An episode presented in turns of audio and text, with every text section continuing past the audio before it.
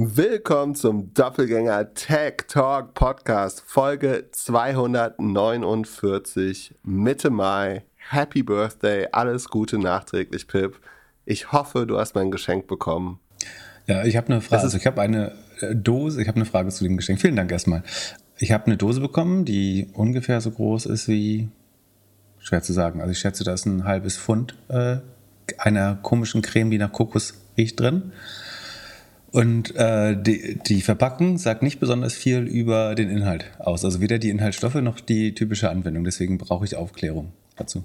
Ach, ach ich bin mir auch nicht ganz genau sicher, was das überhaupt ist. Ich habe auf Amazon geschaut, was es für so Creme für Fahrradfahrer gibt.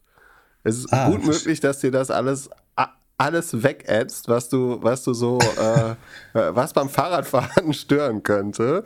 Oder ich bin es macht nicht das sicher, alles ob ich das an die Stellen auftragen möchte dann. ja, äh, ja, keine Ahnung. Äh, aber das war, das war meine, meine äh, Impuls-Geschenkidee für dich. Also, ähm, ja, eine, eine Creme fürs Fahrradfahren. Abgesehen davon, dass es ungefähr 10% meines Gesamtgepäcks ausmacht, äh, diese äh, Dose. Hast du gesehen, was äh, Olli Schulz und Jan Böhmermann für sieben Jahre festen Flausch bekommen haben? Die haben ein Billboard in New York bekommen. Und ich krieg eine Dose Eierbalsam, oder was? Ja, Okay. Ja, du, sieben Jahre haben wir ja hier noch nicht. Wir steuern okay, jetzt auf drei Jahre du, hin. Also. Okay, du kannst dich noch steigern, ich verstehe. Ja, vielen Dank trotzdem. Ähm, ich habe es in eine kleinere Dose umgefüllt und werde schauen, ob es mir hilft. Und du, du, fährst jetzt 400 Kilometer an einem Tag oder äh, was hast du dir vorgenommen? Äh, ich glaube nicht, dass man 400 Kilometer äh, ungeübt an einem Tag fahren kann. Plus, dass mein, meine einzige Möglichkeit, ein bisschen zu trainieren, durch adverse Ereignisse unmöglich gemacht wurde. Also beim Beginn meines Geburtstags kam es zu gastroenterologischen äh, Problemen, die ich nicht weiter ausführen möchte, äh, die auf jeden Fall dazu geführt haben, dass ich weder in bester, bester, bester Verfassung äh, noch äh, mit irgendwelchen Training ähm, auf eine, meine kleine Fahrradtour starte. Des, deren Ziel ich noch nicht bekannt geben möchte, für, für den Fall, dass ich es nicht erreiche. Äh, ähm, aber ich fahre heute erstmal also, du kannst mich jederzeit mit ICE ein bisschen Du holst mich ab? Okay, gut. Also ich fahre mit dem ICE heute ein bisschen Richtung Süden und dann davon westwärts und mal gucken, wie weit ich komme. An so einen komischen Flüssen entlang. Ich hoffe, das wird so ein. Was schätzt du mir zu äh, pro, an Kilometern pro Tag? Ah, äh, ich, ich würde sagen, wie so, wie so ein normaler Typ, der in der Midlife-Crisis ist, überschätzt du dich erstmal maßlos und fährst so 50, 50 Kilometer und danach tut dir einfach alles weh. Ähm, ja, und, und ich, will, ich will ja gerne Mäuschen und würde so mitkriegen, was dir so im Kopf die ganze Zeit rumschwirrt, wenn du da, wenn du da rumfährst. Se Selbsthass, vermutlich. äh, ich kann ja eine Insta-Story für dich machen, dann kannst du das ein bisschen mitverfolgen. Vielleicht bist du auch ganz falsch, dass du nicht bei mir sein kannst. Ja, ein bisschen, ein bisschen schon. Ich würde dich gerne so mit so einem, äh, äh ja, mit, mit, mit einem Elektroauto hinterherfahren. Das wäre vielleicht sowieso nicht so schlecht. Also einmal für deine Gesundheit und für deine Sicherheit, wenn du, wenn, wenn du wie bei der Tour de France so einen Wagen hinter dir hättest. Boah, das wäre eine geile Challenge. Ich würde, pass auf, ähm, ich fahre Wettrennen gegen den äh, Sion, wie heißt der? Sono. Sono Sion. Ich glaube, das würde ich gewinnen. Jede Wette. Wie was wäre das für ein geiler Stand? Kommt drauf an, ob die Sonne scheint oder nicht. Ähm, selbst wenn sie scheint, würde ich gewinnen, glaube ich. Ja. Äh, ich habe mal ausgerechnet, ähm, also warum wir uns damit schon wieder beschäftigen müssen, äh, sagen wir gleich. Aber der hat ja an Reichweite 112 Kilometer. Mhm. Und zwar pro Woche. Weil die, die Aufladung aus den eigenen Solarpanelen äh, entspricht ungefähr zwei Kilometern in drei Stunden. Also nicht ja, nur, stopp, stopp, stopp, stopp. Da würde ich zu, A, A, würde ich zu Fuß dagegen gewinnen. Also äh, in drei Stunden zwei Kilometer aufladen. Das kriegt man auch zu Fuß noch ganz gut hin, äh, das Auto zu schlagen. Ähm, mit dem Fahrrad aber ganz sicher. Nee, nee, aber du hast es falsch verstanden. Wenn das nur von, mit der Sonne getankt wird, aber die Reichweite haben die für so 255, 300 Kilometer drin. Also die Batterie, du kannst das Auto laden und mit Sonne aufladen. Verstehe. Dann habe ich es nach paar Tagen aufgeholt vielleicht. Obwohl, dann muss ich, ich darf dann auch nicht schlafen. Die Frage ist, wer zuerst an die Steckdose muss, ich, ich oder das Auto. ähm, Steck, Steckdose ja, aber trotzdem, warum, warum baue ich da, bei dir? Warum baue ich da zig Kilo, zig Kilo an Extragewicht an das Auto, um die Reichweite um 112 Kilometer pro Woche zu, zu verlängern? Mhm. Das ist absurd. Erklär mir lieber mal, was ein Rettungsschirm ist. Das, eine, das klingt viel schöner als äh, Insolvenz, äh, glaube ich. ist nur, also mit der Insolvenz kommt man ja unter Gläubigerschutz. Das heißt, ein äh, Insolvenzverwalter in der Regel ähm, übernimmt die äh, Geschäfte des, des Unternehmens sorgt, und sorgt dafür, dass dem Insolvenzrecht entsprechend die Gläubiger bedient werden. Das kann unter, unter Umständen zu einem Going Concern, also dem weiter existieren des Unternehmens führen. Ob das hier, also weil es zur Umschuldung führt zunächst. Und es gibt Unternehmen, die ohne, mit weniger Schulden oder ohne Schulden dann wieder überlebensfähig werden. Ob das hier der Fall ist, äh, würde ich stark bezweifeln, äh, ehrlich gesagt. Aber die Gründer, ähm, ich will mal positiv sagen, haben ihren Optimismus noch nicht ganz abgelegt, ähm, um nicht zu sagen, sie machen weiterhin falsche Hoffnung.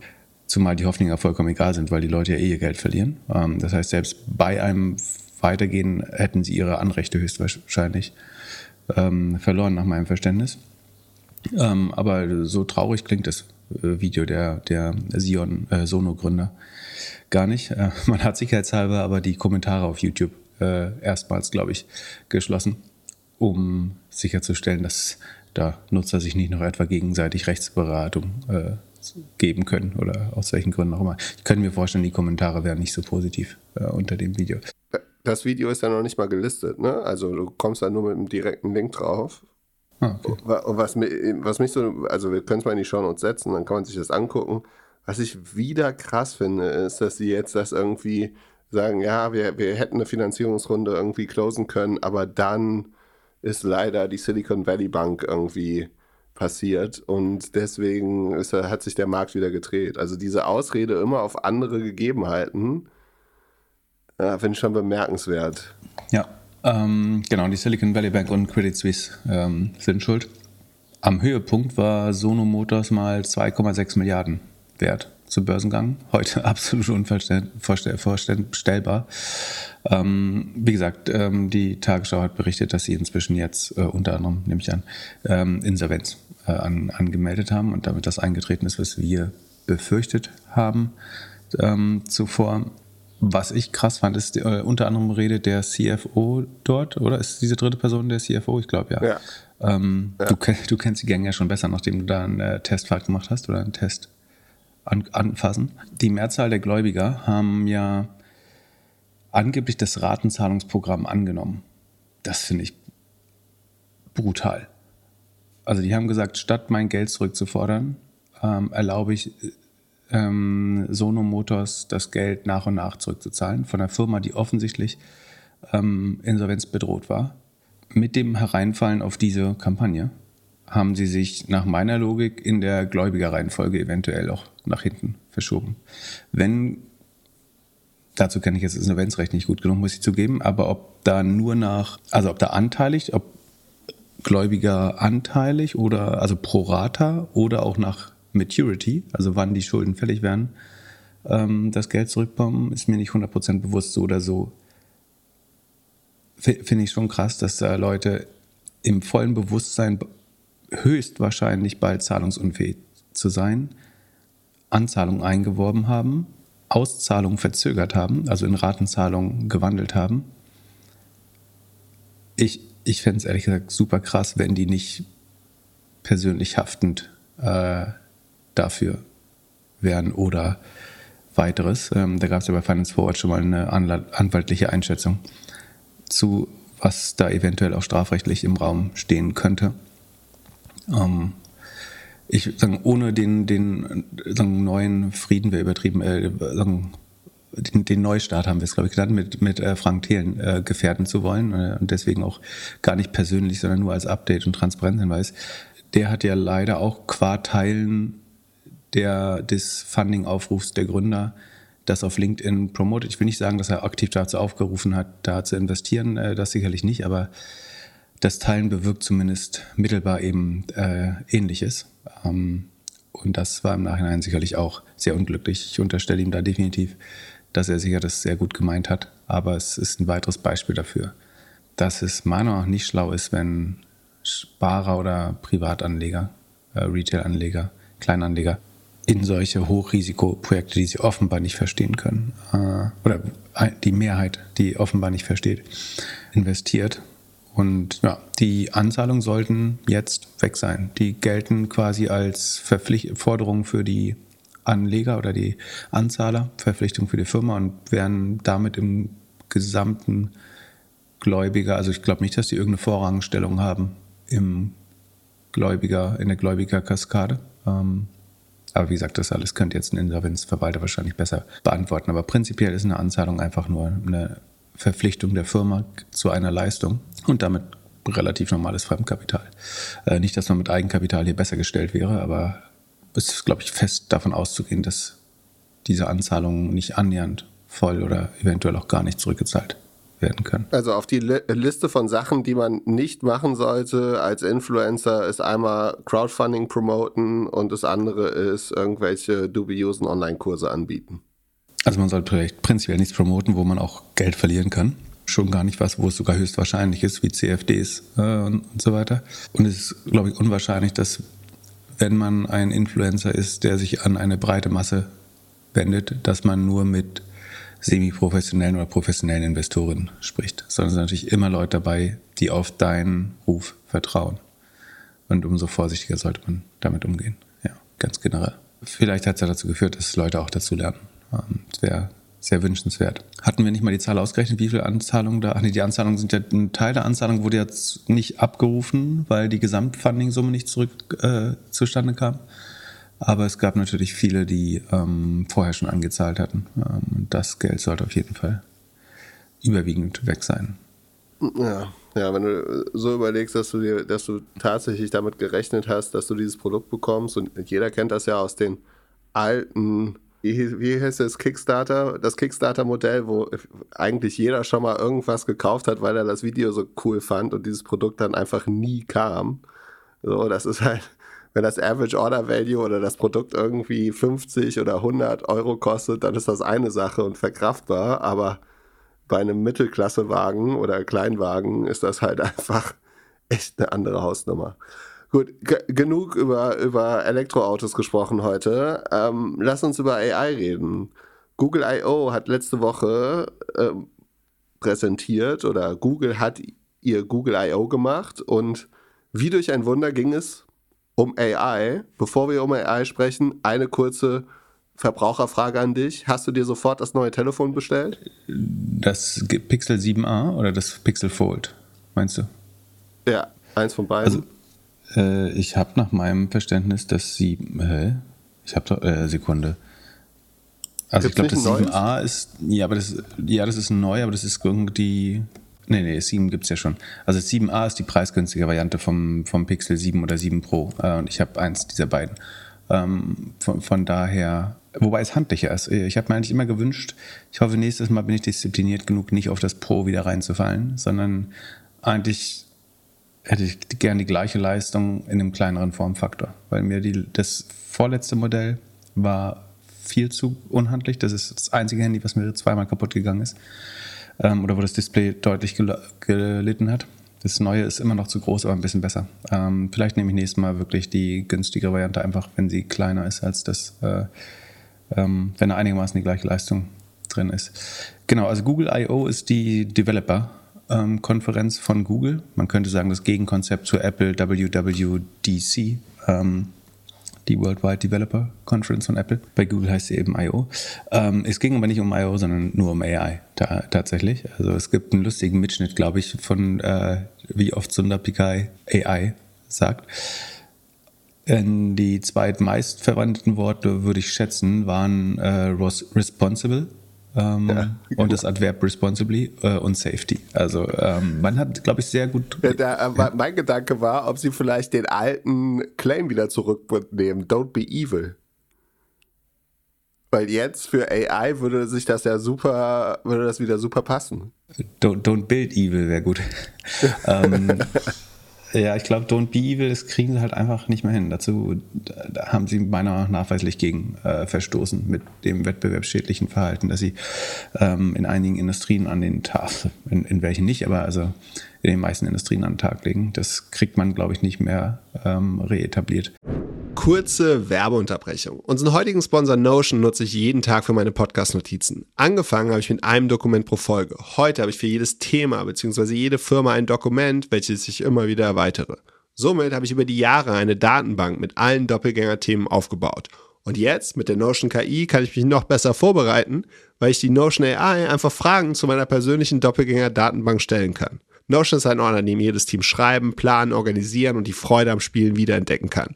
Notion vereint deine Notizen und Dokumente an einem einzigen Ort, der einfach und schön gestaltet ist und in dem KI direkt integriert ist, ohne separates KI-Tool oder zusätzliche Browser-Tabs. Probiere Notion kostenlos aus, gehe einfach auf notion.com/dg für Doppelgänger, alles klein geschrieben, notion.com/dg und beginne deine Ideen in die Taten umzusetzen. Und durch die Verwendung unseres Links unterstützt du zusätzlich unsere Show. notion.com/dg. Viel Spaß mit der weiteren Folge. Werbung Ende. Aber man merkt, was vielleicht so ein bisschen die These, die wir zuvor hatten, auch fördert, ähm, dass Google hauptsächlich aus Safety- und Trust-Aspekten sehr, sehr vorsichtig mit AI war in der Vergangenheit. Ähm, jetzt würde ich sagen, macht man eine massive Gegenoffensive, betont aber bei jeder Gelegenheit, dass man diese äh, responsible und mit Fokus auf Safety, Security äh, und Privacy macht. Das sind immer die, die vier Worte. Also man verhandelt responsible, man verhält sich verantwortlich äh, mit, im Umgang mit AI. Ähm, Safety, Security, man sorgt dafür, dass sie äh, sicher äh, aus IT-Aspekten, aber auch sonst äh, sicher für die Menschheit ist. Und Privacy, man schaut, dass äh, die, die AI-Anwendung Datenschutz äh, achten, ähm, sei es dadurch, dass man sie auch ähm, on-premise bei sich selbst oder mit Firmendaten installieren kann oder dass ähm, andere Vorkehrungen getroffen werden, um, um die besonders datenschutzsicher zu machen, weil natürlich genau das die Dinge sind, die, äh, wo man als Firma oder Nutzer eventuell Angst hätte, Google zu vertrauen. Für mich, für mich ist das so dieses, äh, also responsible ist so ein bisschen wie wenn die Konzerne alle sagen, sie sind jetzt so unheimlich nachhaltig. Ach, wenn man sich das Produkt dann so anguckt und, und, und der, der, deren Produkt ist ja eigentlich, oder so das Hauptkernprodukt ist ja OpenAI oder ChatGPT, aber mit Live-Daten. Und das ist eigentlich ja wesentlich schlechter kontrollierbar als OpenAI. Also ich frage mich so ein bisschen, äh, sind die wirklich aufgeräumter oder more responsible oder jugendfreier oder kontrollierter als das, was es bis jetzt auf dem Markt gibt? Oder, oder sagt man einfach, man macht Öko, aber äh, macht dann doch nicht alles Öko? Also äh, sagt es auf den Slides und auf der Präsentation und im Maschinenraum sieht es dann ein bisschen anders aus. Ich habe das nicht so verstanden, dass man sagt, wir sind die saubereren oder vorsichtigeren im Vergleich zu anderen Lösungen, sondern eher, dass, dass man prinzipiell sich verpflichtet, selbst verpflichtet, bei allem, was man macht, in Richtung AI eben vorsichtig zu sein. Weil okay, also wir sind, genau wir sind ist, was, klimaneutral was, in 2024. Äh, 2040. Ich weiß nicht, ob ich das gleichsetzen würde. Ah, zu, zu dem klimaneutralen Beispiel. Wir, wir, haben ja schon kurz äh, über die, die Luisa Neubauer-Rede ähm, gehalten. Ich finde es ganz spannend, dass die Tech-Konzerne ja die ersten waren, die auch gesagt haben, sie sind äh, vorzeitig äh, klimaneutral. Und ich glaube, das war unter anderem aus Personalmarketing Gründen, weil wenn du so viel Top-Talente einstellen willst, wie die Tech-Konzerne es getan haben in der Vergangenheit, das habe ich ja äh, kritisiert, dass die so viel gutes Personal binden in äh, meiner Keynote, die übrigens jetzt äh, verfügbar ist auf YouTube. Ähm, vielleicht ist Jan so lieb und packt das auch in die äh, Shownotes. Es gibt die Keynote jetzt geschnitten und High Quality ähm, auf YouTube und unter doppelgänger.io slash AI findet man weiterführende Links, die Slides, ähm, ein Cheat Sheet in Google Sheets mit ein paar, also so ein Quick Start Guide, wenn man so möchte, vielleicht welche noch weiter vervollständigen. Ähm, jetzt äh, haben wir zwei Schachtelableitungen äh, gebaut. Ähm, ich kam von Keynote auf ähm, die Leute, die Big Tech bindet äh, und unter anderem äh, hat Big Tech sich, glaube ich, deswegen besonders früh zu, ähm, zu Net Neutrality, CO2 Net Neutrality verpflichtet. Ähm, ich würde das jetzt aber nicht gleichsetzen mit Greenwashing, wenn man hier sagt, dass also jedes Wort in diesen Developer Conferences, so wie auch bei Earning Call, Earnings. Sekunde, gehen wir ganz kurz ran. genau, sorry, äh, erschien wichtig. Du, du hast, glaube ich, insofern recht, dass niemand weiß, wie man das Risiko wirklich containen kann. Und trotzdem versuchen natürlich alle das Beste zu tun, das zu tun. Ich glaube nicht, dass jemand ausschließen kann, dass ihre AI äh, genutzt wird, um Böses zu tun. So, so wie du auch mit, du kannst auch mit Gmail einen Erpresserbrief schreiben oder mit äh, Sheets äh, äh irgendwie die eine Formel kalkulieren, um was Böses herzustellen. Also, was war denn das Interessanteste, was Sie vorgestellt haben? Ich überlege jetzt, ob irgendwas für mich rausgestochen hat. Ich würde ein paar Sachen, also ich glaube, es ist eher die, die Menge sozusagen. Also ich, ich gehe mal auf ein paar Sachen ein äh, und dann schließen können wir daraus Rückschlüsse ziehen. Also das eine ist, sie haben quasi so Gmail Compose, das gab es schon bisher, also sich so Quick Answers oder auch ähm, sagen, einen Assistenten zum Schreiben hatte. Da kommt jetzt die zweite Version, die Help Me Write, wo du quasi vorformulierst. Du kannst sagen, was du antworten möchtest ähm, und dann noch äh, entscheiden, ob du es besonders eloquent, besonders kurz haben möchtest, noch freundlicher oder so weiter. Ähm, das hilft, glaube ich, einfache E-Mails, gerade so im, im, formellen Umgang vielleicht mit Behörden oder ähm, Firmen schneller zu antworten. Das ist das, was man jetzt normalerweise mit Copy-Paste selber gemacht hätte in ChatGPT oder BART, also der Google-Version.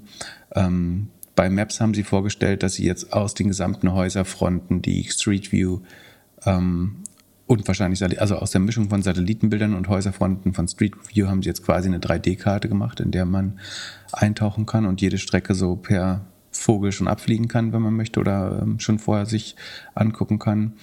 Ähm, es gibt ein Magic. Ja, super Hilfe, wenn man schnell von A nach B muss.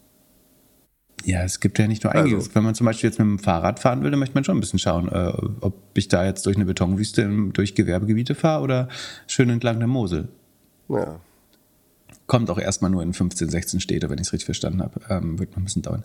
Dann gibt es, es gab ja schon diesen Magic Eraser, mit dem man Dinge einfach aus dem Foto, die, die unliebsam sind, raus äh, operieren konnte. Äh, das war echt super nützlich, das Tool. Wenn einfach ein hässlicher Telegrafenmask oder ein doofes Auto vor einer schönen Sehenswürdigkeit steht, konnte man das damit ganz gut wegradieren. Und daraus wird jetzt ein Magic Editor, also wo du quasi ähm, super einfach Bilder editieren kannst äh, mittels AI. Also ihr Palm 2 Modell ist wahrscheinlich, äh, das ist die Weiterentwicklung von äh, Palm, also ihr, ihrem eigenen äh, Large Language Model. Und davon gibt es verschiedene Varianten, unter anderem eine, die Gecko heißt, dass die, die die kleinste ist und damit so auch auf Telefonen zum Beispiel äh, laufen kann. Also es gibt vier verschiedene Versionen, Bison, Unicorn, Gecko und Otter, glaube ich, ähm, die dann verschiedene Use Cases äh, adressieren oder verschiedene Umgebungen. Natürlich kann man BART nutzen zur Programmierung in Zukunft.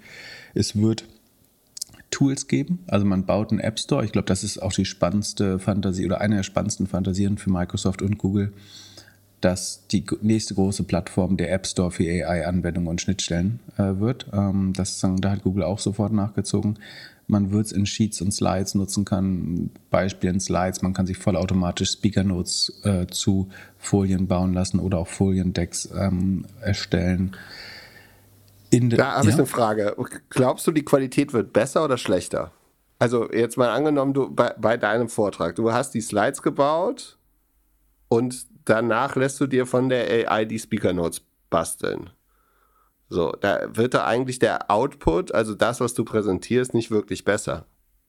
Das kommt immer drauf an. Also es auf jeden Fall hebt es, sagen Leute, die gar nichts können, auf einen guten äh, Durchschnitt hoch, würde ich sagen, und verbessert die Leistung. Ähm, eine zweite Sache, die sehr wichtig ist, ganz gleich, ob du jetzt die Slides so eins zu eins übernehmen willst oder so. Eine wichtige Hürde ist ja so dieses, die erste Zeile in ein Buch schreiben oder die ersten fünf Slides erstmal bauen oder die Outline haben, da denken sich Leute teilweise Tage dran tot und sagen, es ist eine große Blockade anzufangen. Und einfach nur was zu haben als Ausgangspunkt kann schon viel Produktivität ähm, anlocken, quasi. Mhm. Mhm. Ähm, ich glaube, ein paar Leuten wird es helfen, einfach wenn man stecken bleibt oder ähm, nee, nicht jeder Vortrag ist ja auch gleich eine Keynote. Also manchmal geht es auch einfach um einen kleinen, kleinen Inspirationstalk im Sales-Team oder was. Ich, da kann das, glaube ich, schon helfen. Ähm, auch da würde ich sagen, die qualitativen Outlier wirst du wahrscheinlich nicht damit generieren. Aber vielleicht ist es ein gutes Grundgerüst und spart einfach Zeit, wenn ich damit ähm, die. Also ich hätte zum Beispiel super gern für meine Präsi sowas gehabt, wo ich sage, damit ich nicht auf meinem beigen Hintergrund einen weißen Chart habe, So passt den Hintergrund meines Images in dem Chart an den Folienhintergrund an. Wäre für mich super hilfreich gewesen, das sozusagen mit einem Befehl machen zu können. Mir ist schon klar, dass man das mit ein bisschen Bildbearbeitung alles hinbekäme. Aber das zum Beispiel zu automatisieren, finde ich mega, mega wertvoll. Ähm, genau, also da gibt es, glaube ich, ausreichend ähm, äh, Anwendungsmöglichkeiten und das sind ja alles erst noch die ersten. Dann kommt natürlich mehr AI in die Suche. Also Google spricht von einer Search Generative Experience, also der Augmentierung von der herkömmlichen Suche durch AI oder dem, der Fusion von beiden in ein Produkt. Ähm, also eine Art supercharged Suchexperience. Ähm, unter anderem eben die Buying Guides, die man auch schon bei, bei äh, ChatGPT oder Microsofts Assistenten gesehen hat. Also, dass ich fragen kann, irgendwie, was ist ein gutes Fahrrad für die und die äh, Strecke oder welches Auto, was ein gutes Familienauto für fünf Leute äh, mit Hund. Solche Sachen kann man damit machen. Das ist, das alles wird, um das ganz klar zu sagen, natürlich wieder Screen Real Estate verdrängen. Also die in Anführungsstrichen normalen Ergebnisse, die sprichwörtlichen 10 Blue Links werden weiter verdrängt werden damit. Das ist relativ absehbar. Und die Google-Mitarbeiterin, die das präsentiert hat, meinte pro forma noch so, wenn sie jetzt mehr Zeit hätte und nicht präsentieren würde, dann hätte sie sich natürlich noch die Web-Results dazu angeschaut. Das, auch sowas ist natürlich wohl überlegt. Das sollte implizieren, dass natürlich der Rest des Webs äh, Teil der Suchexperience bleibt. Das würde ich in Frage stellen. Also ähm, zumindest marginal wird das Web weniger wichtig werden. Ähm, wenn Leute anfangen, das so zu nutzen, Google motiviert Leute eigentlich geradezu dazu, eben Suche für Dinge zu nutzen, die man bisher nicht genutzt hat, die man dann eventuell auch auf ChatGPT machen würde, was natürlich gefährlich wäre. Es besteht halt dieses Problem, was wird aus dem Rest des Web? Ist das nur noch eine Datenquelle für die großen äh, Suchmaschinen und ähm, AI-Interfaces? Am Ende, wie soll diese Datenquelle weiter finanziert werden? Ähm, Google weiß sicherlich, dass ein Teil des Suchtraffics andernfalls zu ChatGPT gehen würde, wenn sie das nicht selber tun würden oder zu Bing das wäre gar nicht so schlimm, weil das teilweise ja unkommerzieller Traffic ist. Ich glaube, das Hauptproblem ist eher, dass wenn Bing so groß werden würde mit AI, dass sie nur 10, 20 Prozent Marktanteil bekämen, dann wäre es wiederum ein einfaches, ihre Suche auch nochmal so viel besser zu bauen. Ähm, mit einfach durch die, durch mehr Data Feedback und Feedback Loops, äh, durch User, User-Daten, ähm, dass es den Datenvorteil von Google schnell erodieren äh, könnte. Von daher wäre selbst auch ein marginaler Übergang von Nutzern zu, zu Bing oder ChatGPT schon sehr gefährlich für Google und Google muss hier einfach nachziehen. Dann in ihrer Developer Suite, ähm, sozusagen innerhalb von Vortex, gibt es dann weitere eigene Modelle zur Image-Generierung, Imagine, ähm, zur Code-Komplettierung und äh, Vervoll äh, also Vervollständigung und Prediction, äh, Cody heißt das, äh, und zur Sprachanalyse und Sprachausgabe, Chirp. Ähm, das ist quasi das, was es auch Open Source oder mit Midjourney oder anderen Produkten gibt, ähm, dann nochmal von Google und ähm, für Developer ansteuerbar. Man muss sagen, es ist überraschend, was jetzt alles auf einmal in drei Monaten passiert. Ähm, das lässt eigentlich nur zwei Schlüsse zu. Entweder, dass bei Google auf einmal alle angefangen haben zu arbeiten ähm, und vorher nichts gemacht haben. Oder dass das eben alles mehr oder weniger fertig war und Google einfach nur keinen Anreiz hatte, das zu releasen, wie wir es schon öfter ähm, vorher be besprochen haben. Ähm, beide Möglichkeiten sind wahr. Dann gibt es dann Duet AI. Das wird äh, Duett klingt natürlich schön nach ähm, wir schaffen keine Menschen ab, sondern wir komplettieren Menschen oder augmentieren äh, Menschen. Das wird es eben zum Beispiel also nicht nur in der gesamten Google Works äh, Work Suite geben, sondern auch ähm, als ähm, Co-Entwicklungstool kann man ähm, Duet AI nutzen. Sie haben natürlich, ähm, auch, auch das hatte ich im ähm, Vortrag angeteasert, dass die Infrastruktur und die, die Hardware unheimlich wichtig sein wird. Da sagen sie sozusagen, dass ihre Infrastruktur bis zu 80 Prozent schneller und 50 Prozent günstiger sein wird als ähm, andere Lösungen. Ähm, also jeder große Tech-Konzern baut seine eigenen AI-Chips letztlich, um da Vorteile zu erringen. Ähm, ganz spannend vielleicht noch, dass sie bei der Image-Suche oder generell bei Bildern Tools zur Verfügung stellen werden, um die äh, Authentizität von Bildern zu überprüfen. Ähm, auch das vorher in meinem Vortrag äh, erwähnt. Wir werden sozusagen eine riesengroße Vertrauenskrise gegenüber Inhalten bekommen, weil wir als Menschen fast nicht mehr einschätzen können, was jetzt echt ist und was nicht. Ähm, ich glaube, da Tools zur Verfügung zu stehen, die stellen, die erklären, wo das Bild zuerst mal aufgetaucht ist, ob das in irgendwelchen seriösen Publikationen übernommen wurde. Ähm, ist sicherlich hilfreich, um einzuschätzen, ob Bilder fake sind ähm, oder echt und ihren äh, Ursprung im echten Reporting haben. Ähm, weniger spannend fand ich die generative AI für Android Wallpapers, also dass du deinen Handy-Hintergrund mit generativer AI generieren kannst. Oh, die zehn Minuten hätte ich gern zurück von meinem Leben, äh, ehrlich gesagt. Und wie gesagt, das Pixel 7a ist eine sehr mächtige, aber preisgünstige Variante des aktuellen Pixels mit rund 500 Dollar. Und dann das Pixel Fold ist das zweitschmalste ähm, Klapp-Handy quasi mit einem ähm, aufklappbaren Bildschirm. Und es gibt auch ein neues Pixel-Tablet, was man als Smart Home zentral nutzen kann. Und äh, damit würde ich es auch erstmal belassen. Ich habe drei schnelle Fragen für dich. Erstens, lacht sich Big Tech jetzt nicht ins Fäustchen? Also, die wollten doch, äh, die könnten doch jetzt eigentlich sagen, alle wollten uns nie ihre Cookies geben und jetzt bekommen wir alle Daten. Äh, also man gibt ja da alles ein und so als Beispiel für äh, mach ein Gedicht über meine Kinder, über meinen Hund, äh, hier äh, arbeit, bearbeite das Bild und alles. Das ist ja auf, also ist ja eine riesen Datenkrake. Ähm, es hat das Potenzial dazu, würde ich sagen. Ich glaube, im Moment sehe ich das noch nicht so eingesetzt. Es gab ja Beispiele ne, von Samsung, dass wenn man eventuell Firmendaten da reingibt, dass die äh, an anderen Stellen wieder auftauchen könnten als ähm, hinzugelerntes Wissen. Ich würde schon sagen, es hat das Potenzial dazu. Je mehr man der AI in der Bewältigung des eigenen Alltags vertraut, desto mehr wird sie an diesem Alltag auch informationell teilhaben. Das ist eine valide These. Ja, also wenn ich, ähm, sagen wir mal, jeden Weg, also sagen wir mal, du sitzt, setzt dir in einem Jahr deine Apple Glasses auf und bei jedem Weg sagst du einfach aus Bequemlichkeit, navigiere mich ähm, dorthin ähm, und warne mich vor Gefahren. Dann wird man zwangsläufig, also wenn also das Navigieren kannst du weglassen. Wenn du die Brille aufhast, wird man wissen, wo du hingegangen bist. Man muss ja gar nicht navigieren dazu. Einfach dadurch, dass du die Brille aufhast, wird man alles kennen. Aber wenn du andere Assistenten nutzt im Handy oder so, ähm, vielleicht wird es. Es gibt ja zum Beispiel eine AI, die das Versprechen hat, dass du nie wieder was vergisst. Also sie hört bei allen Meetings zu, sie liest alle Notizen, alle E-Mails und du kannst dann zum Beispiel sagen, also manchmal habe ich so Fakten, wo ich überlege, habe ich das im Podcast gesagt, habe ich es in diesem, in einem anderen gesagt, habe ich das jemandem geschrieben, habe ich das irgendwie nachts um vier mit jemandem am Stammtisch diskutiert. Dann könnte ich quasi die AI fragen, ähm, was da mein letzter Take war oder was ein gutes Gegenargument war. Ähm, dazu müsste ich quasi ja sämtliche Kommunikationen freigeben und es ähm, besteht natürlich schon die Gefahr, dass die Tech-Konzerne Use Cases ähm, bauen werden, um mehr Informationen zu bekommen. Ähm, plus, sagen, ein Teil des Werbemarkts wird ja eventuell erodiert durch die äh, Search Generative Experience.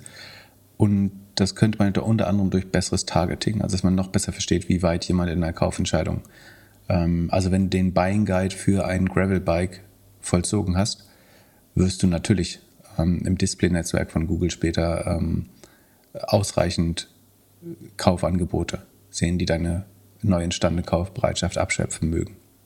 Zweite Frage. Macht Google jetzt mit Microsoft, beziehungsweise mit OpenAI, was Microsoft mit Slack gemacht hat? Ja, was du sagen willst, ist, dass sie über Distribution, also mit einem ähnlich, bestenfalls ähnlich guten Produkt oder vielleicht ähnlich guten Produkt, über Distribution gewinnen. Ähm, Google hat höchstwahrscheinlich mehr Distribution, ähm, einfach weil mehr, mehr Leute Google täglich zur Suche benutzen.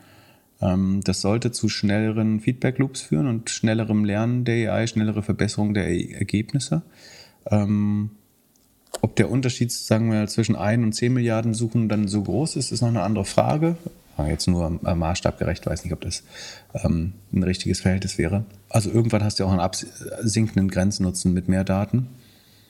Äh, aber ja, ich glaube, Google hat durch, vor allem durch Android eine bessere Distribution. Andererseits hat Microsoft mit, den, mit der Office Suite und Windows schon auch ganz gute Möglichkeiten, das in den Arbeitsalltag zumindest der arbeitenden Bevölkerung äh, zu bringen oder vielleicht über Xbox äh, und ihre Gaming-Sparte auch ein bisschen noch in die junge Bevölkerung, über LinkedIn in die Berufsbevölkerung. Ich sehe sie nicht ganz gleich auf, aber ich sehe Microsoft von der Distribution gar nicht so abgehängt. Und du hast ja die Power bei, bei Slack zum Beispiel gesehen. Also wie viele Neu Leute nutzen Teams, obwohl es ein relativ beschissenes Produkt ist eigentlich. Ähm, ich, letztlich, äh, ich bin neulich mal äh, aus Versehen zweite Klasse in der Bahn gefahren und ähm, wurde belohnt dafür. Äh, also das war auf dem Rückweg von der, von der OMR, glaube ich sogar. Oder haben so zwei Leute einfach anderthalb Stunden in sagen, Clublautstärke über ihre Erfahrung mit Teams, also die offenbar noch nicht so lange damit arbeiten, gesprochen es war sehr, sehr anstrengend äh, zu hören, wie so Boomer äh, ihre ersten Produkterfahrungen mit, mit Teams äh, und sich so die Geheimtipps austauschen. Wie auch immer.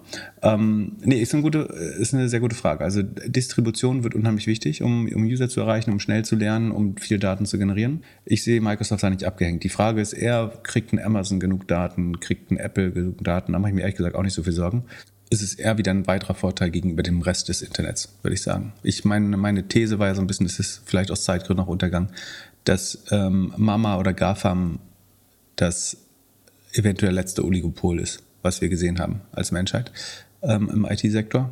Das könnte natürlich schlecht altern, ist mir auch klar. Aber rein logisch auf dem Papier haben die einfach unheimliche Vorteile, wenn, wenn, man, da, wenn man der Voll These folgt, dass tatsächlich Datendistribution und Hardware die echten Burggräben ähm, und USBs werten in einer AI-getriebenen Gesellschaft, dann sind alle anderen Unternehmen einfach sehr stark abgehängt, muss man fairerweise sagen.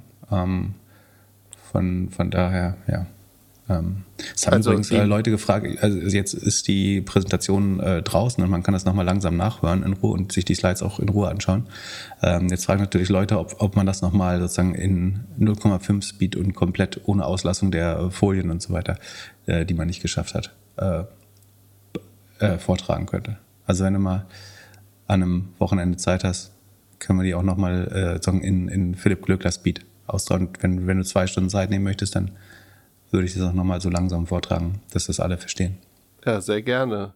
Äh, der beste Kommentar, der, der mir angezeigt wurde, ist, dass man, dass deine Stimme so anders ist als im Podcast. Also man muss es wohl in 0,5 hören, um in Podcast-Geschwindigkeit. Ja, warum ist das so? Ich habe eine deutlich blechernde Stimme. Ist das die, äh, dass ich bei Erregung eine höhere Stimme habe?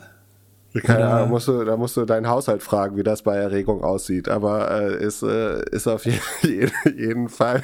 Ja, Im privaten Bereich äh, bin ich über Erregung lange hinweg. Nein. Ja, äh, fand ich auch. Äh, klingt ein äh, bisschen unangenehm hoch fast. Also nicht so hoch wie bei Sven Schmidt, aber ähm, naja.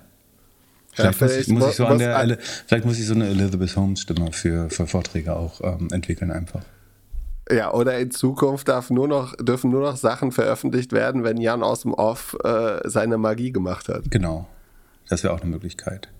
So, letzte AI-Frage.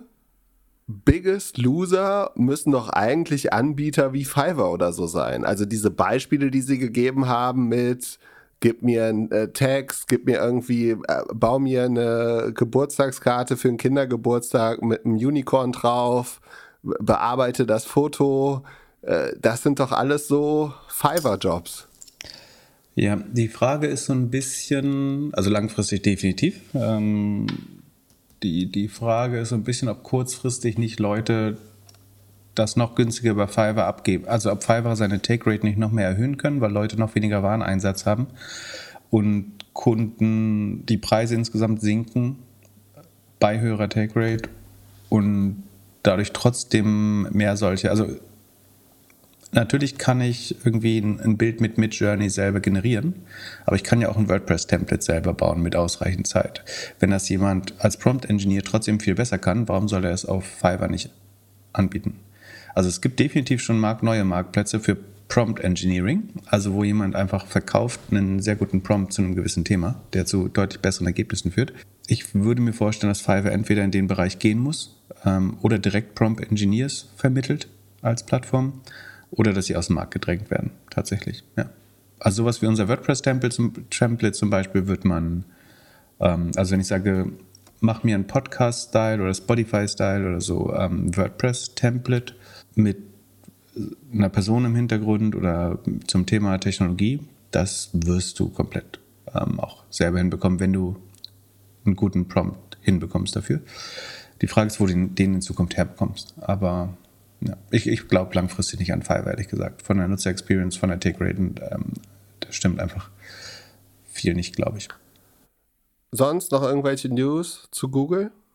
Also genau, ähm, ganz spannend auf äh, Twitter berichtet jemand, dass Google, wo wir wieder beim Thema Don't Be Evil wären, ähm, zunehmend der Spam-Filter von Google verschiedene Anbieter, wie zum Beispiel Calendly, die alternative Kalender anbieten, ähm, blockt.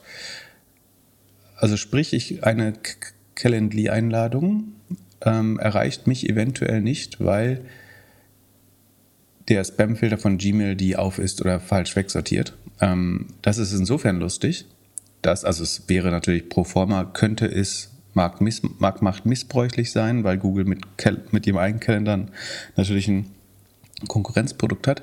Ähm, es ist insofern lustig, dass ausgerechnet der Google Calendar ja regelmäßig zu Spam, äh, also und andere Google Suite Produkte, äh, wie, wie Sheets zum Beispiel, es gibt ja oft ähm, so Anträge, dass du, dass ein Sheet mit dir geteilt werden soll von jemandem, den du gar nicht kennst. Und wenn du raufklickst, äh, wird dein Google-Passwort gefischt oder was weiß ich. Ähm, wahrscheinlich hat man ursprünglich versucht, also wenn ich jetzt Google das Beste unterstellen wollte, hat man bestimmt versucht, sowas zu unterbinden. Ähm, und jetzt trifft es aber vor, äh, unter anderem oder vor allem, das kann ich nicht einschätzen, äh, auch Konkurrenten, was natürlich Verhalten ist, was man als sagen, guter Verfechter der Marktethik eher unterbinden äh, sollte. Dann habe ich noch eine Frage äh, für dich, weil wir hier ja viel zu wenig über dein neues Hobby, Hobby Pickel äh, sprechen. Hat sich das hier irgendwie in die äh, ins Trello äh, geschlichen? Ähm, man, man, konnte auf der UMR ja ein sogenanntes Pedal-Feld sehen äh, in einer der Hallen. Das heißt, so, so ein Cage, in dem man ein anderes, sagen, eine andere auf Tennis basierende neue Trendsportart spielen könnte. Das ist aus Spanien, glaube ich, stammte, Padel, Pedal. Und jetzt haben äh, Nutzer gefragt, was der Unterschied eigentlich zwischen Pickleball und Pedal ist. Also was ist da deine USP und deine Edge im Markt, wenn die Pedal-Leute da schon, äh, ich würde mal vermuten, fünfstellige Ausgaben für Stände auf der OMR machen können? Fünfstellig oder sechsstellig? Das kann also, ich eigentlich, also von, von, von der Quadratmeterzahl hätte ich gesagt, müsste es sechsstellig sein, aber ich, das kann ich mir nicht vorstellen, wie man so viel Geld dafür ausgibt. Oder ist da, ist da etwa Geld in dem Markt, wo du dich da rein äh, hasselst? Also, äh, äh, ja, also äh, auf den ersten Blick sieht es, sieht es sehr ähnlich aus. Ne? Der, der, der Schläger ist bei beiden, also ist unterschiedlich, aber für, für, für Laien sieht es so aus, als ob es so ein bisschen aufgeblasener Tischtennisschläger ist. Und die Bälle sind auch ein bisschen unterschiedlich. Was die Ähnlichkeiten ist, ist es beides einfacher als Tennis und man spielt es eigentlich immer im Doppel der, ja, wenn, wenn wir es unseren Eltern erklären würden, würden wir sagen, Paddle Tennis ist eine Mischung aus Squash und Tennis. Und Pickleball ist eine Mischung aus Badminton, Tischtennis und Tennis. Für mich, ich habe jetzt beides gespielt, also ich habe Padel auch ausprobiert hier, in so einem Randgebiet von Hamburg gibt es so zwei Hallen. Es macht auch Spaß, also man sollte beides ausprobieren. Wenn man Tennis spielen kann, kann man auf jeden Fall auch Paddle spielen, aber es ist schon noch mal ein bisschen äh, ja, schneller und, äh, und irgendwie ja, anstrengender nicht, aber ich finde es, also so 3D. Äh, ich habe Squash zum Beispiel aufgehört, weil ich immer Angst um meine Knie hatte. Das habe ich jetzt bei Pickleball nicht. Und bei Pickleball, so wie wir es jetzt spielen, wir spielen es halt in Berlin und in Hamburg jetzt in Hallen. Dann kommen so, können zwölf Leute parallel spielen und es kommen so 16, 18 Leute. Und man merkt, wenn die Leute neu dazukommen, lernen die halt unheimlich schnell, wie es geht und haben unheimlich viel Spaß. Und okay, bei, also bei Paddle. Einfacher und niedrigschwelliger ja. quasi. Genau, also wenn, wenn, wenn, ja, ich würde sagen, so für Doppelgängerhörer, dir würde ich sofort zutrauen, dass du sehr viel Spaß bei Pickleball hast und bei Padel eher so ein bisschen am äh, Fluchen bist. Okay. Ähm. Und, und der große Unterschied ist halt noch da, dazu, ist, also bei Padel sind halt wohl Millionen fließen da in verschiedene Firmen aktuell, weil die halt äh, diese Plätze bauen wollen, bauen müssen. So, der, deren Ziel ist, glaube ich, ein paar tausend Plätze in Deutschland zu haben. Und das sind meistens alte Tennishallen, die dann umgebaut werden, weil das halt in so einem Glaskasten stattfinden müsste. Das Coole bei Pickleball ist, du brauchst eigentlich nur Netz. Also wir bauen halt, wir haben heute Morgen gespielt hier in Hamburg. Dann äh, holen wir halt drei Netze aus dem Schrank neben der Halle äh, bauen die auf und wenn wir fertig sind, dann ähm, wird die Halle für die Kita genutzt und, äh, und dort laufen auf einmal 20, 30 kleine Kinder rum. So, das ist halt, ich glaube, ein wesentlich urbanerer Spiel, Sport, der wesentlich weniger Investment braucht. Und wie machst Deswegen du finde ich so Linien auf dem Boden? sind äh, eigentlich Badminton-Linien. Also du müsstest die eine Linie vorne bei Badminton ein bisschen nach hinten schieben, aber wir spielen auf Badmintonplätzen. Und die Halle, die wir nutzen, da sind meistens drei oder vier Badmintonplätze drin. Äh, und da stellen wir einfach die Netze drauf und that's it. Also das Investment ist halt mega übersichtlich. Und das bei, das sieht halt bei, bei Paddle anders aus. Der einzige wirkliche äh, Wachstumsblocker im Vergleich zu Amerika bei Pickleball ist, dass die Außenplätze in Deutschland, also in, in Amerika gibt es sehr viele öffentliche Außenplätze, äh, die gebaut werden wurden und vor allem Tennisplätze, die halt umkonvertiert wurden. Das ist in Deutschland dadurch, dass hier alles so auf Sand äh, passiert, ein bisschen schwieriger. Äh, wir müssen noch testen, wie man Pickleball oder ob man Pickleball auf Sandplätzen spielen kann. Äh, das bezweifle ich gerade noch ein bisschen. Hm. Aber ja, es macht Laune. Ich freue mich, wenn wir das erste Mal spielen. Äh, in Berlin können wir jetzt spielen. Ich komme nicht mal besuchen. Okay, dann. Äh, Aber bin ich genug gespannt. Sport. Du, du, du wirst uns ja äh, bald Fahrrad-Updates geben.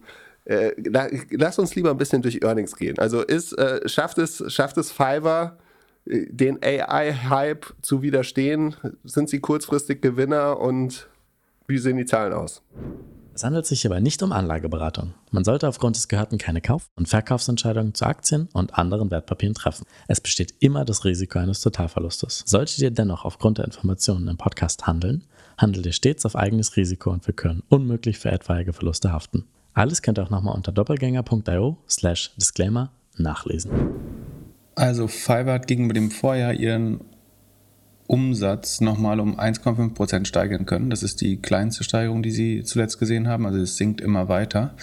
Ähm, es gibt hohe Saisonalität. Im Q1 hat man immer den höchsten Umsatz, zumindest war es im letzten Jahr so. Ähm, deswegen steigt man auch nur um 1,5 Prozent. Dieses 1,5 Prozent kommt wiederum, würde ich vermuten, überwiegend auf eine, aus einer ungefähr einprozentigen Erhöhung der Take Rate. Ähm, genau, also eigentliches Wachstum minimal, es wird vor allem die Take Rate erhöht. Rohertrag verbessert sich dadurch von 80 auf 82 Prozent grob.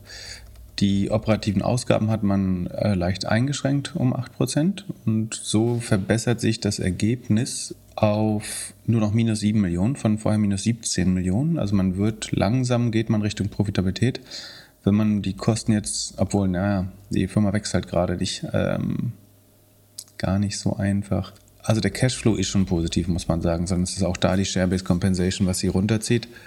Ähm, aber eigentlich wachsen sie nicht mehr schnell. Also von Rule of 40 ist nicht zu sprechen mit 17. Ähm, immerhin wachsen sie jetzt minimal wieder. Wie gesagt, ich bin kein großer äh, Fan. Die Aktie ist aber auch nicht mehr super teuer. Es gibt eine theoretische Chance, dass sie kurzfristig profitieren von generativer AI, weil viele Leistungen günstiger werden. Eventuell mehr Marge damit gemacht werden kann. Ähm, andererseits langfristig werden die meisten Unternehmen, glaube ich, lernen, das selber zu tun, wäre mein Gefühl, weil so schwer ist es einfach nicht. Ähm, also man braucht eben der, der Aspekt, warum man einen Profi brauchte. Also ich kann kein WordPress-Template selber programmieren zum Beispiel oder designen. Ähm, genau der fällt ja weg, sondern ich brauche eventuell nur noch Sprache dafür. Das heißt, ähm, eigentlich bin ich für Fiverr nicht optimistisch, war ich auch noch nie nicht super schlimme Zahlen, wurden vielleicht sogar positiv aufgenommen, weiß ich gar nicht.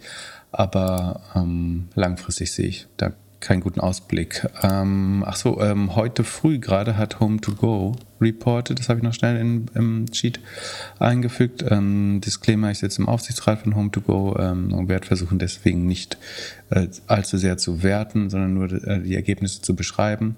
Ähm, das selbst verkündete Highlight ähm, ist der Anstieg des Booking Revenues um 50 Prozent etwa. Das hatten wir ähm, letzte Folge eigentlich schon beschrieben, inwiefern Booking Revenue und IFS Revenue ähm, zusammenhängen. Das Booking Revenue ist einfach sagen, die, ähm, die eingenommenen, oder wie soll man sagen, die, ähm, die erzeugten Buchungen, ähm, die man in diesem Quartal gemacht hat, während das IRF, IFRS Revenue die tatsächlich realisierten Umsätze ähm, in diesem Quartal, die aber ihren Ursprung in der Regel in schon vorherigen Buchungen äh, haben. widerspiegeln. Ähm, was man auch, glaube ich, sagen kann, ist, dass man im Q1 schon eine sehr hohe Visibility auf das Rest des Jahres hat. Also dadurch, dass ein erheblicher Anteil der Holiday Rental Bookings ähm, von sagen, sehr pflichtbewussten Menschen im ersten Quartal, spätestens im ersten Quartal gemacht wird, ähm, kann man schon ganz gut sagen, wie die nächsten Quartale laufen werden. Home2Go hat ihre Guidance reiteriert, also bestätigt, ähm, unter anderem, dass sie EBIT, Adjusted EBITDA ähm, Break-Even sein wollen ähm, dieses Jahr. Auch, auch da würde ich sagen, so mit im Hinterkopf, dass man die, das vom Q1 schon relativ gut ableiten kann auf Rest des Jahres, ähm, sollte einem das vielleicht Konfidenz geben, dass das erreicht werden kann. Die Take Rate hat sich verbessert auf über 10 Prozent. Äh, vor zwei Jahren war das noch 7 Prozent, also ähm, deutlich höhere äh, Take Rate im Vergleich zum Booking Volume. Der eigentliche IFS-Umsatz steigt äh, in Anführungsstrichen nur um 16 Prozent. Wie gesagt, das Booking Volume als höchstvermutlich vorlaufender Indikator auch mit 50 Prozent. Ähm, der Vollständigkeit halber, es gab ja im letzten Jahr Akquisitionen, das heißt, man kann davon ausgehen, dass der Anstieg nicht 100% organisch ist. Vielleicht noch interessant, die Marketingquote hat sich verbessert. Man gibt nur noch 6% des Gross Booking Volumes für Marketing aus. Äh, das war in der Vergangenheit auch in aller Regel höher. Ähm, das heißt, das Marketing wird effizienter ähm, und damit bewegt man sich eventuell dann auf das Ziel der, des EBITDA Break-Even ähm, stärker oder des Adjusted EBITDA Break-Even stärker zu. Es wird weiterhin in Product Development Operations investiert. Die, der Anstieg liegt zwischen dem Revenue Increase und Booking Volume Increase. General and Admin äh, liegt leicht über dem Vorjahr. Insgesamt die operativen Ausgaben 14% höher, der Revenue 16% höher. Das heißt, die Marge verbessert sich ähm, minimal, aber im Q1 ist man mit minus 35 Millionen äh, operativen Income noch höchst negativ. Das ist tatsächlich mehr Verlust als die IFS-Revenue. Hierzu muss man aber verstehen, dass, ich würde mal sagen, die Hälfte aus dem äh, Sekunde, stimmt das? Ne, nicht ganz, aber ähm, auf jeden Fall fällt im Q1 einfach sehr, sehr viel ähm, an Marketingausgaben ähm, schon, schon an. Und äh, dementsprechend schlecht sieht dann eventuell auch das Ergebnis erstmal aus, weil wenig Umsatz recognized wird. Also es gibt einfach wenig Leute, die jetzt im ersten Viertel des Jahres auf Reisen gehen. Gleichzeitig sind die Marketingausgaben für den Rest des Jahres äh, gesehen, aber verhältnismäßig groß. Und dadurch ist Q1 immer das am wenigsten profitable Quartal, ähm, würde ich sagen. Und das wird sich höchstwahrscheinlich dann über das Jahr bessern, wenn die Leute dann tatsächlich anfangen zu reisen und der Umsatz verbucht wird, äh, die Marketingausgaben relativ gesehen eher äh, gleich bleiben so dass sich das Ergebnis dann theoretisch verbessern könnte, so dass alles so aufgeht. Genau, ansonsten sagen die zu den strategischen KPIs, das On-Site-Buchungsvolumen, also die Transaktionen, die über die eigene äh, Webseite gebucht werden, steigen gegenüber dem Vorjahr um 52 ähm, Prozent, also ganz erheblich. Ähm, da delivert man ganz gut gegen die strategische Guidance. Ähm, und ähm, die mehr opportunistischen Bereiche, sagen CPC, CPL, Business Offsite, wachsen langsamer und dadurch erhöht sich der Share von äh, Marktplatzgeschäft, was direkt auf der Plattform stattfindet und nicht auf Seiten Dritter. Es sind noch 140 Milliarden Cash und Equivalents dort. Die Anzahl der Mitarbeiter ist größtenteils gleich geblieben gegenüber den letzten zwei Quartalen. Genau, das ist, sind, glaube ich, die wichtigsten Informationen. Ansonsten soll man sich das gern selbst anschauen. Zum Vergleich, ähm, bei Airbnb sind die Wachstumswerte ungefähr 20 Prozent year on year.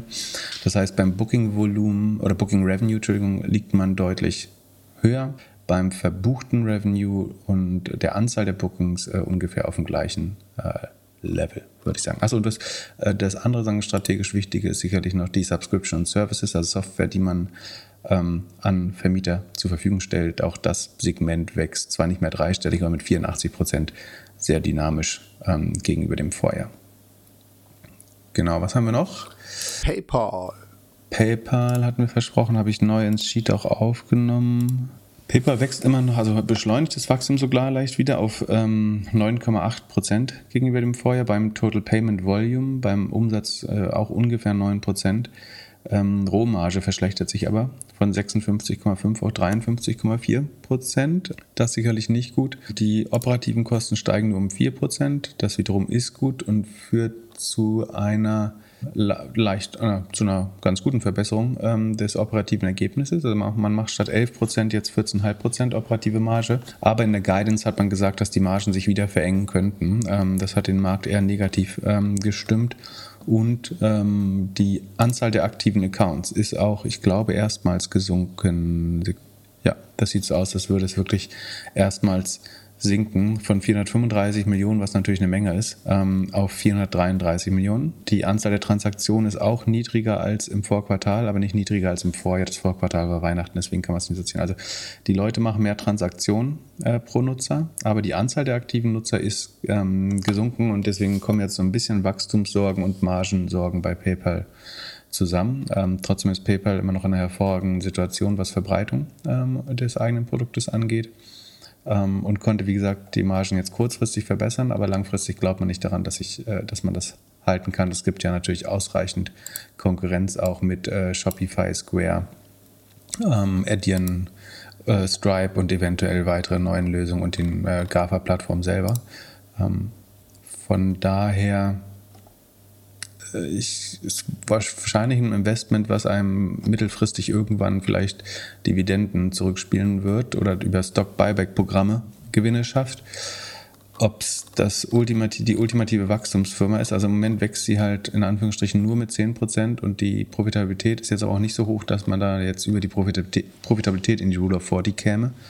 Ähm, trotzdem ist es sicherlich eine, eine noch solide Firma. Äh, man müsste nur eben schauen, ob es eine Wachstumsfirma bleibt oder doch eher nicht.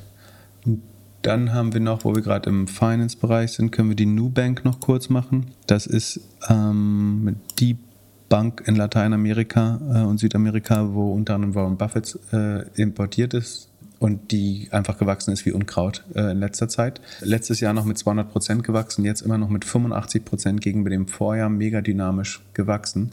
Ist dabei profitabel, ähm, hat ungefähr 8 Prozent äh, Profitmarge. Ähm, Im Vorjahr noch minus 4, 5 Prozent, dieses Jahr plus 9 Prozent sogar. Ähm, also profitabel und schnell wachsend, äh, einfach weil die Kosten nicht so schnell explodieren, wie, wie der Umsatz immer noch dynamisch weiter wächst. Die Anzahl der aktiven Accounts ist fast 20, na nicht ganz, 18 Millionen höher als im Vorjahr. Im Vorjahr noch 46,5 Millionen Accounts, dieses Jahr schon 65 aktive Accounts, 3,7 äh, äh, neue. Sekunde sind das aktive, ja, 3,7 äh, im Vergleich zum Vorquartal allein nochmal neue Kunden. Der Revenue pro Kunde steigt von Vorjahr 6,3 auf 8,6 US-Dollar pro Quartal, ähm, nee, pro Monat, Entschuldigung, während die Kosten, diese Customer zu bedienen, nur bei ähm, 80 Cent Kunde liegen. So, das ist quasi das, wo N26 und alle europäischen Neobanks traurig draufschauen, dass die hier 9 Dollar verdienen äh, pro Monat pro Kasse, über 100 Euro im Jahr ähm, und da äh, sehr niedrige Kosten haben, das zu erwirtschaften. Plus eine ganz gute Möglichkeit, dass die Kunden, also die, das Interest Earning Portfolio, ähm, die Kundengelder, die, die, Geld verdienen, wo Newbank dran profitiert, ähm, ist von 3,1 auf 5,2 Milliarden ähm, gestiegen. Und das Interest Income hat sich auch mehr als verdoppelt, plus 135 Prozent auf 800 Millionen. Ähm, ich würde annehmen, dass Nubank damit einfach extrem sportlich bewertet ist. Ähm, und natürlich immer die Gefahr ist, dass das Wachstum sich irgendwann verlangsamt, aber ähm, ich fand es in der Vergangenheit immer eine sehr spannende Aktie, aber sie war auch zu jedem Zeitpunkt sehr teuer, aber so ist das nun mal äh, mit Qualität. Das Warren Buffett da investiert hat ähm, und das wahrscheinlich zusammen mit Snowflake und Apple sein einziges Tech-Investment ist, spricht vielleicht für sich und dafür, dass er es vielleicht am Ende doch nicht viel zu teuer ähm, erachtet, auch wenn er es sicherlich nicht selber verhandelt hat, das Investment, sondern jemand aus seinem Team, aber extrem äh, gute Zahlen und es sieht viel nachhaltiger aus, als was wir äh, in Europa im, im Neobankensektor sehen, würde ich sagen.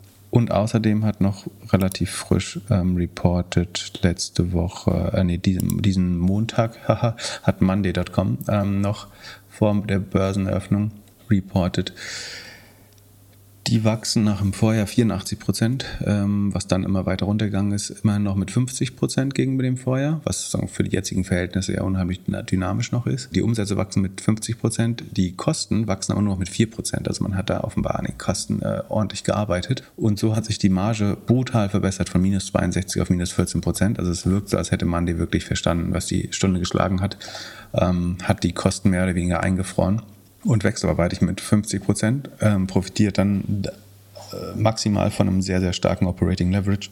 Man kann es auch in der quasi im Rohertrag pro Mitarbeiter oder Umsatz pro Mitarbeiter sehen, wenn man diese Kennzahl mag, ähm, dass man da stetig Fortschritte macht, nämlich genau das, was eben die großen Tech-Konzerne nicht schaffen.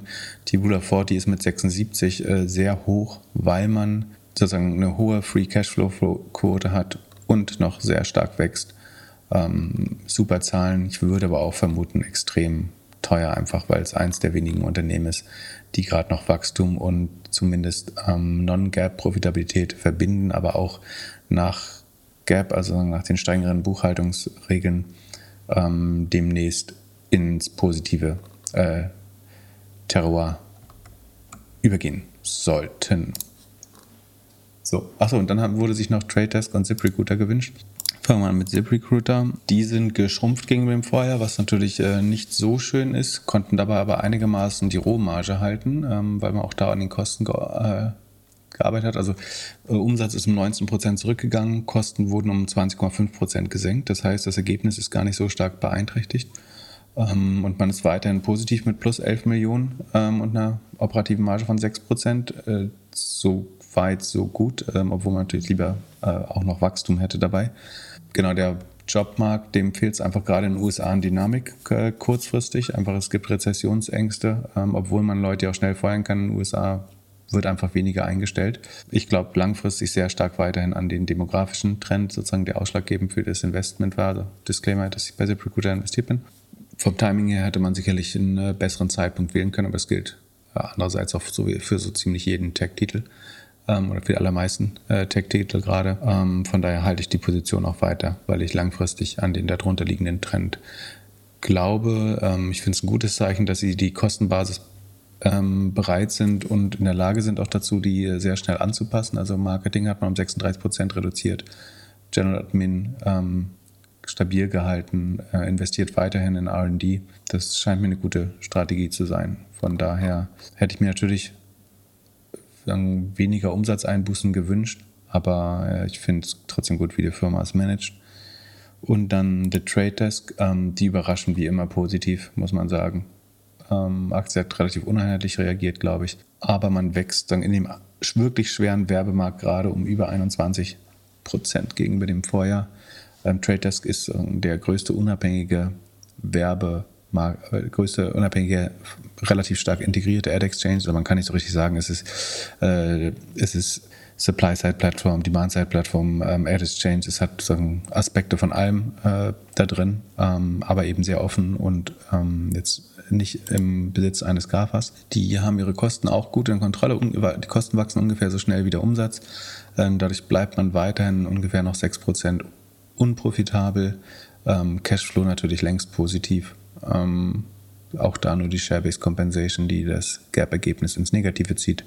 Ähm, zusammen mit Zinsen, das Net Income ist sogar positiv, dann ähm, von daher gibt es eigentlich nichts zu meckern und Tradedisk schlägt regelmäßig ähm, die Erwartungen ähm, und schlägt sich auch in diesem sehr anspruchsvollen Werbemarkt ähm, einigermaßen gut durch, würde ich sagen. Danke, Pip. So, ich glaube, damit sind wir durch die Earnings durch und ähm, ich gehe radeln. So Gott will. Ja, ich hoffe, du hast eine gute Ausrüstung, guten Helm und ich freue mich auf deine Stories und Fotos und Sprachnachrichten. Wie gesagt, äh, die Community steht hinter dir, wo auch immer wir dich abholen müssen. Äh, wir, wir, wir holen dich ab. Ich setze drauf, ja. Dann bis, dann. bis bald mit, siehst du, Reisemikro sollte ich einpacken, gute Idee. Dann bis bald. Peace.